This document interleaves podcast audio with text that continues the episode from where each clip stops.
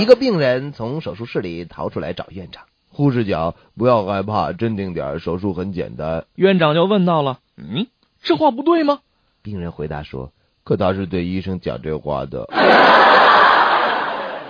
有位患者到医院去看病，大夫详细询问其病情之后，对他说：“哦，请躺下，让我检查检查。”大夫在患者的腹部按压了几下，问道：“有感觉吗？”“哎，有。”“呃，怎样的感觉呢？”“那、呃、有人在按我的肚皮。啊”罗格对朋友说：“哎呀，我真不知道医院是怎么回事。我住进医院后，一个医生说我是阑尾炎，另一个却说我是胆结石。啊，那那结果怎么样呢？”“哎呀，他们是争论不休，互不相让，结果猜硬币裁决，最后割了我的扁桃腺。”你。有一个人来到诊室，显得很是发愁。他说：“呃、医生啊，您您必须帮忙。一个月前我吞下了一个硬币啊。”哟，老兄，您吞钱的那天为什么不来找我呢？实话对您说吧，医生。哎呀，那个时候我不太需要这钱。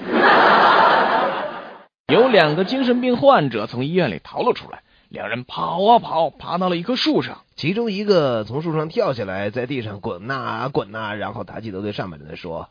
喂，你怎么还不下来？上面的那个人回答道：“他说，哦，不行啊，我我还没熟呢。”啊。